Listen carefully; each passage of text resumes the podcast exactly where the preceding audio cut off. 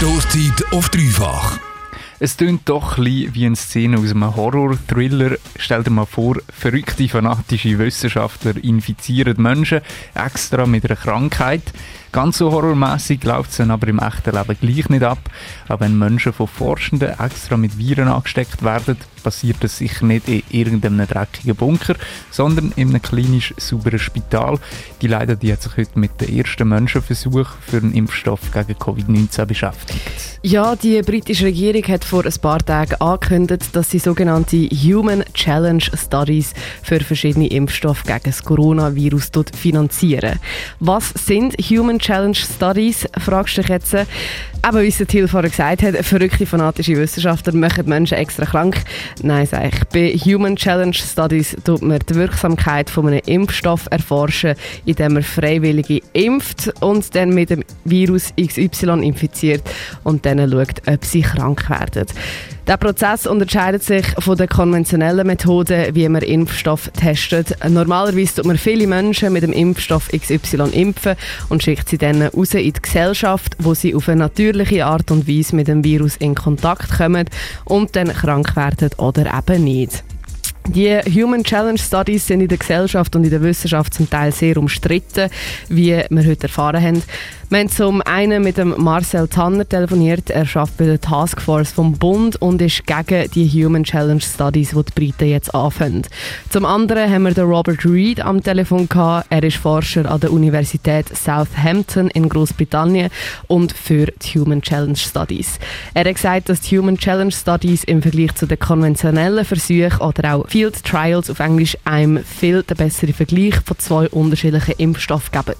Wenn man ein Field Trial würde machen in einer Gesellschaft, wo eh schon viele mit allen möglichen Impfungen rumlaufen, sei es schwieriger, ein Ergebnis zu bekommen. This enables you to, to do the comparison in, you know, less than 100 people instead of the many tens of thousands that would be needed.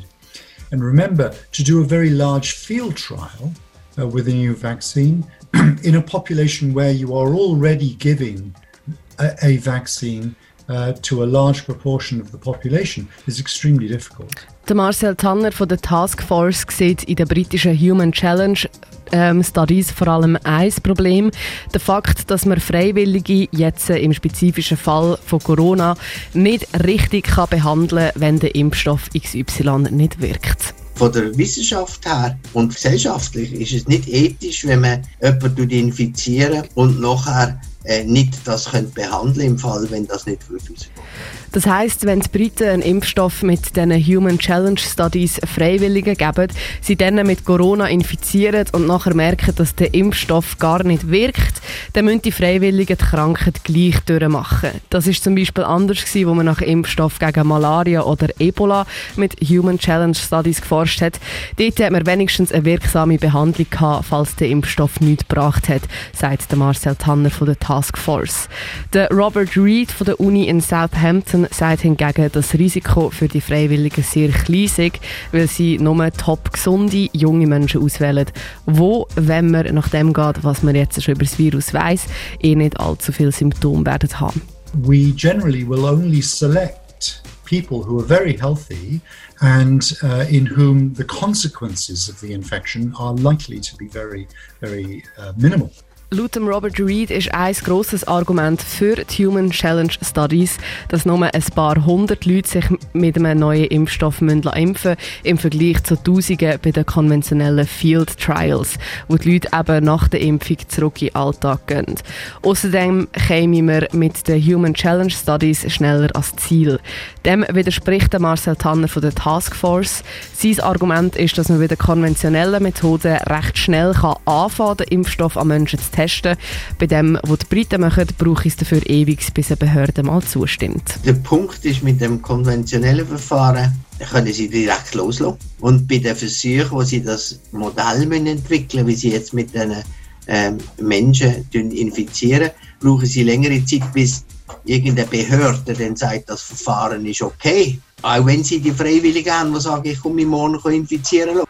Ob es jetzt wirklich schneller geht oder nicht, da spalten sich die Meinungen. Aber der eigentliche Streitpunkt ist ja die ethische Frage. Soll man Menschen mit dem Coronavirus infizieren, um verschiedene Impfstoffe zu testen und vergleichen, auch wenn man gar keine effektive Behandlungsmethode hat, falls der Impfstoff nicht wirkt? Der Robert Reed, Forscher an der Uni Southampton, sagt ja. Außerdem haben sie im Vorhinein auch, um das Ganze von den Behörden abgesegnet zu bekommen, eine Umfrage in der Bevölkerung gemacht. Die haben ganz klar gezeigt, dass sie sich lieber in einem kontrollierten Rahmen, also in einem Spital mit Experten mit Corona infizieren, statt nach einer Versuchsimpfung zurück in den Alltag geschickt zu werden. When we did uh, um, a survey of members of the public about uh, the acceptability of this strategy, what we learned was that people would much much rather be infected under controlled conditions in a hospital than they would suffering natural wild infection out in the community. So oder so, im Januar werden britische Forscherinnen und Forscher im Londoner Royal Free Spital die Impfstoff per Human Challenge Studies testen. Laut Robert Reed erhoffen sie sich nächsten Sommer die ersten verlässlichen Ergebnisse zu den wirksamsten Impfstoffen zu publizieren. Wenn du jetzt immer noch denkst, what the fuck ist eine Human Challenge Study oder was sind Field Trials, dann kannst du gleich auf dreifach.ch gehen und den ganzen Beitrag nochmal nachhören. Außerdem kommt heute Abend noch ein Video dazu auf all unseren Social Media Kanälen. Dreifach.